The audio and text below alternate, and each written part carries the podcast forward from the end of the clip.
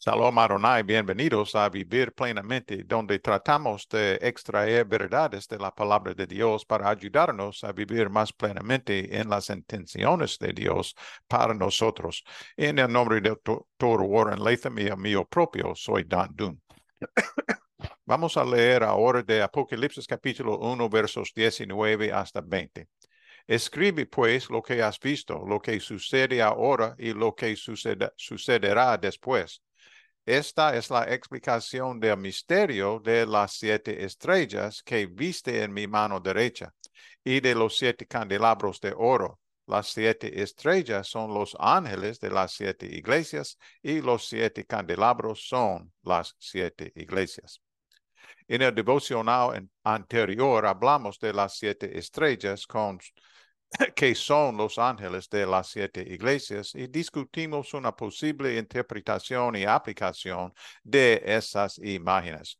Hoy deseamos centrarnos en los siete candelabros que representan a las propias iglesias.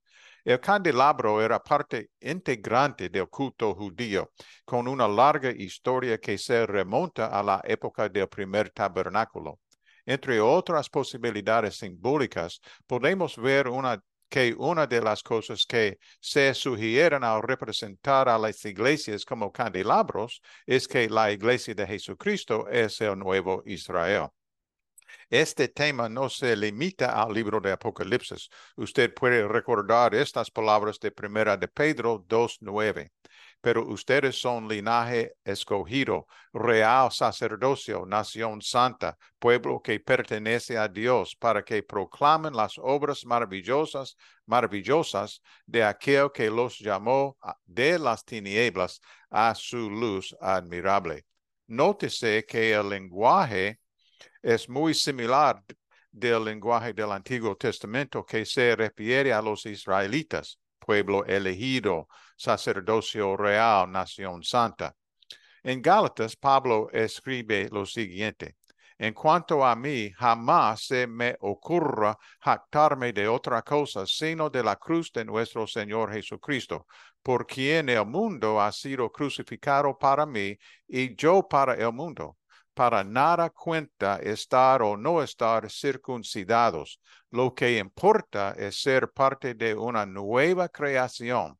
Paz y misericordia desciendan sobre todos los que siguen esta norma y sobre el Israel de Dios. Algunos biblistas creen que describir a la iglesia de Cristo como el nuevo Israel allana el camino para entender que en el libro del Apocalipsis hay un contraste intencionado entre la nueva Jerusalén y la Babilonia caída, o en su tiempo Roma. Solo hay dos referencias específicas a la Nueva Jerusalén en el Apocalipsis, pero la redacción de esas referencias y el contexto en el que se establecen las hacen muy, muy poderosas. La primera referencia viene en el capítulo 3. Aunque salga vencedor, lo haré columna del templo de mi Dios, y yo no saldrá, y ya no saldrá jamás de allí. Sobre él grabaré el nombre de mi Dios y el nombre de la nueva Jerusalén, ciudad de mi Dios, la que baja del cielo de parte de mi Dios, y también grabaré sobre él mi nombre nuevo. Y la segunda referencia viene en el, capítulo 21. Entonces vi un cielo nuevo y una tierra nueva, porque el primer cielo y la primera tierra habían dejado de existir, lo mismo que el mar. Vi además la ciudad santa, la nueva Jerusalén, que bajaba del cielo procedente de Dios, preparada como una novia hermosamente vestida para su prometido. ¿Por qué esto es importante? La iglesia de Jesucristo está formado por personas que han confiado en la obra salvadora de Jesús en la cruz y que creen firmemente en la realidad de la resurrección. En este sentido, pues, el acontecimiento cruz-resurrección es el único lente apropiada a través del cual los seguidores de Jesús pueden ver sus vidas, incluyendo cualquier circunstancia difícil. utilizando imágenes apocalípticas del Antiguo Testamento. El Apocalipsis retrata una vívida imagen de la derrota final de la Babilonia caída. En su tiempo Roma, en nuestro tiempo algo diferente. Y la gloriosa victoria de la Nueva Jerusalén. Y como miembros del, nuevo Israel, los cristianos pueden tener una gran esperanza en esta realidad.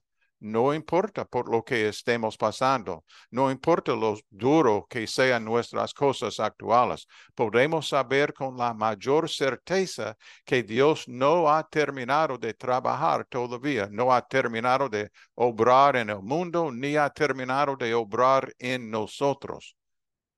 ¿Estás tú a punto de rendirte? Miras a veces la locura de nuestro mundo y te preguntas qué demonios le ha pasado a todo el mundo. ¿Piensas de vez en cuando que Dios nos, nos ha abandonado completamente y que la actual Babilonia está ganando la batalla? Recuerda, querido amigo, querida amiga, que los siete candelabros, las iglesias, estaban allí con Jesús en medio de ellos. Recuerda también que Babilonia o Roma o cualquier que sean los poderes que están en juego hoy en día, no tienen la última palabra ni ganan la victoria final. Un día seremos parte de la nueva Jerusalén. Recordemos que los siete candelabros son las siete iglesias. Oremos, por favor. Oh Señor, espero estar en la nueva Jerusalén, adorándote y sirviéndote allí. Gracias por la cruz y la resurrección de Jesús que hacen posible mi ciudadanía en la nueva Jerusalén. Gracias por tu gracia que me llama a seguirte en la fe. Ayúdame a seguirte plenamente hoy mientras anticipo un futuro glorioso. En el nombre de Jesús. Amén y amén. Que tú viva plenamente en Jesús hoy y que Él viva plenamente en ti. Shalom Adonai.